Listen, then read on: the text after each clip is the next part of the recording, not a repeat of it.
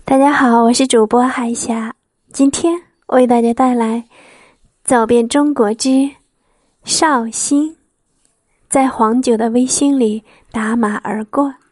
上集，从古至今，依水而居的绍兴一直都是繁华的，它喧嚣而又沉静，灿烂却又多情。江南的水乡风韵让它显得格外与众不同。从春秋时期的吴越民族，到唐宋时期的越州，再到南宋改名，似乎这片热土一直都守着无上的庇佑，繁华不改，富庶永存。少义是之洪修兴百年之皮序。南宋高宗赵构为他取了这么一个名字，沿用至今。其中的美好愿望也从未改变。温润如他，就这么淡淡的微笑着，看着岁月的变迁，任凭儿女们或激昂或智巧的打造着自己的生活。一曲清幽婉约的乐句从这里的坊间传出。柔情似水，牵绊了几世的多情。优美而真切的声音，便是绍兴倾诉给人们的柔肠。沈园因爱而美。踏入沈园的第一步，你就会发现，什么叫做言有尽而意无穷。款款行走在沈园的山水花草之间。不管是美景还是建筑，似乎都蕴含着江南含蓄之美的真谛。一山一石，耐人寻味。门口那块巨大又奇巧的石头，好像一颗心，中间仿佛是被人用利刃劈开，仿佛能够听到哭泣一般。但是它们并没有完全的分离。似脸非脸，就如同陆游和唐婉的爱情，并没有因为分离而消失。这就是沈园著名的断云石。而在绍兴方言之中，“云”和“园”的发音相近，读出它的名字，还是会让人不免有一丝惆怅之感。沈园。有实景，个个都凝萃着自然、建筑、人文和意境之美。虽然它的面积并不大，但江南十分美，绍兴九分九，都在这里了。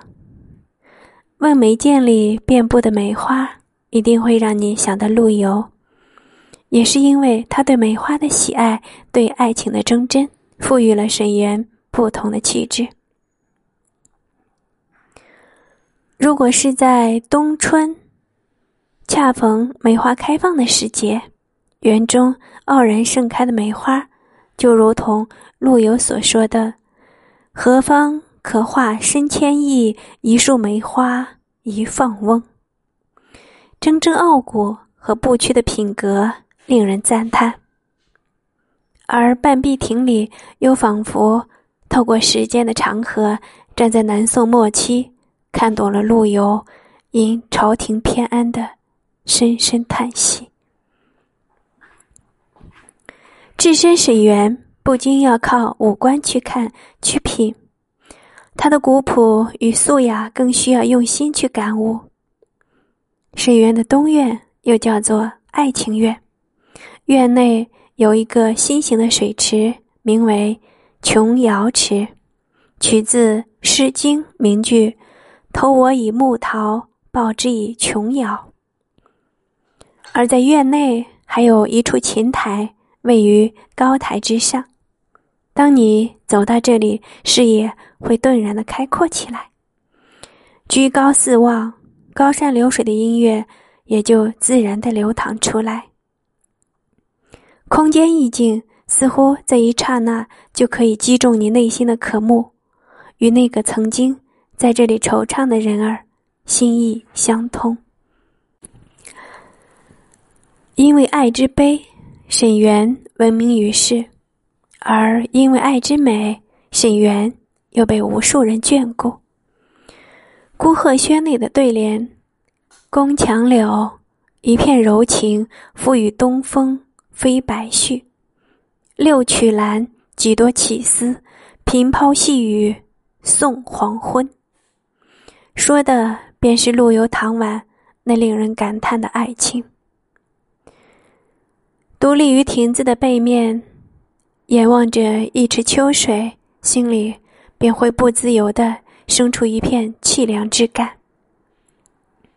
据说唐婉就是在这样的秋天抑郁而终。那么，他内眼婆娑的模样是否还映在池中？池内的残荷是否也因为这段爱情而败落？从亭子向南有一石桥，上面镌刻的便是千古绝唱。钗头凤，游人每每行至于此，都会注目良久，不忍离去。感人至深的爱情和千古绝唱的诗篇，都会让人感伤。而沈园不仅是陆游纪念爱情的地方，也是人们追求爱情、执着于爱情的寄托之所。